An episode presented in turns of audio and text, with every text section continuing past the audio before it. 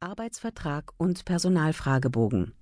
In vielen alteingesessenen Betrieben, zum Beispiel im Handwerk, sind in der Vergangenheit ausführlich formulierte Arbeitsverträge die Ausnahme gewesen.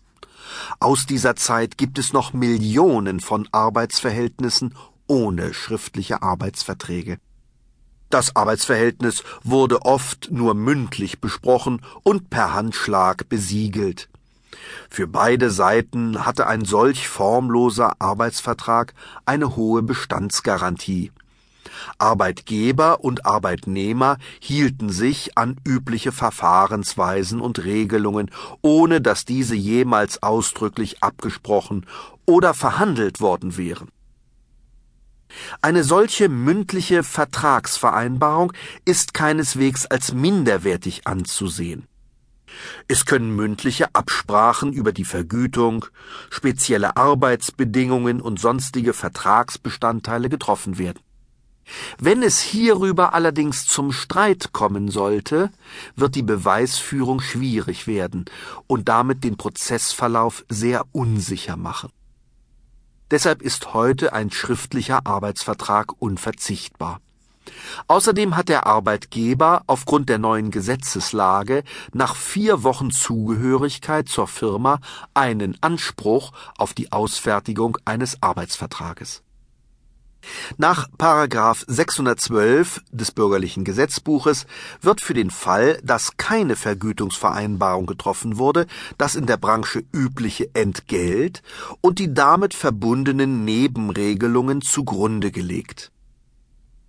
Auch vor dem Arbeitsgericht wird im Streitfalle auf solche orts- und branchenüblichen Regelungen zurückgegriffen, so dass es nicht unbedingt nötig ist, bei bestehenden langfristigen Arbeitsverhältnissen, die nur mündlich vereinbart wurden, unbedingt einen schriftlichen Arbeitsvertrag nachzureichen. 6.1 Schriftliche Arbeitsverträge das neue Nachweisgesetz verpflichtet nun bei neuen Beschäftigungsverhältnissen jeden Arbeitgeber dazu, nach vier Wochen Mitarbeit einen Arbeitsvertrag auszufertigen, in dem folgende Punkte mindestens enthalten sein müssen. Namen und Anschriften der Vertragsparteien. Beginn und Dauer des Arbeitsverhältnisses. Die tägliche Arbeitszeit. Der Arbeitsort Bezeichnung bzw. Beschreibung der zu leistenden Tätigkeiten, Höhe und Zusammensetzung des Arbeitsentgelts, Zulagen, Dauer des Jahresurlaubes, Kündigungsfristen und ein Hinweis auf Tarifverträge oder bestehende Betriebsvereinbarungen. Auch wenn ein Beschäftigungsverhältnis ohne einen schriftlichen Arbeitsvertrag wirksam werden kann, ist er als Grundlage dringend anzuraten. Das hat zum einen damit zu tun, dass ein schriftlich vereinbarter Vertrag in den Augen insbesondere jüngerer Menschen mehr Gewicht hat als ein mündlich gegebenes Versprechen. Es macht sich in diesem Falle ein allgemeiner Wertewandel bemerkbar, bei dem ein mündlich gegebenes Ehrenwort durch einen präzise ausformulierten Vertrag abgelöst wird. Diese Entwicklung mag unter allgemeinen philosophischen Gesichtspunkten als negativ betrachtet werden. Sie hat aber andererseits auch den Vorteil, dass in Arbeitsverträgen ganz unmissverständlich und ausdrücklich hineingeschrieben werden kann, was von den beiden vertragsschließenden Parteien erwartet wird und was zu unterlassen ist. Gesetzlich zwingend vorgeschrieben ist der Abschluss eines Arbeitsvertrages nur im Falle von Berufsausbildungsverträgen, die bei minderjährigen Lehrlingen außerdem von den Eltern bzw. den Erziehungsberechtigten unterschrieben werden müssen. Der Gesetzgeber will auf diese Weise Ausbildungsverhältnisse besonders schützen und den jungen Leuten eine grundsätzliche Ermahnung zur Arbeit und den damit verbundenen Pflichten mit auf den Weg geben. Auf die gleiche Weise kann auch erwachsenen Arbeitnehmern schriftlich und daher unmissverständlich verdeutlicht werden, was von ihnen im Rahmen gegenseitiger Pflichten und Rechte erwartet wird. Mit präzise ausformulierten und ausführlichen schriftlichen Vereinbarungen, die vor Antritt des neuen Beschäftigungsverhältnisses relativ problemlos ausgehandelt werden können, sind beide Parteien auf der sicheren Seite. Es steht dann zu allen denkbaren Anlässen bereits eine Regelung im Arbeitsvertrag, die im Prinzip nur nachgelesen werden muss. Auf diese Weise können viele unnötige und teure Streitigkeiten und Auseinandersetzungen später vermieden werden. Es empfiehlt sich, zur Abfassung eines solchen detaillierten Arbeitsvertrages einen Fachanwalt für Arbeitsrecht hinzuzuziehen, der sich insbesondere in der aktuellen Rechtsprechung vor Ort zum Arbeitsvertragsrecht auskennt, da es hier einen beständigen Wandel in der Rechtsprechung gibt, der von einem ansonsten mit dem Arbeitsrecht weniger vertrauten Rechtsvertreter oder einem Nichtjuristen nur unzureichend verfolgt werden kann.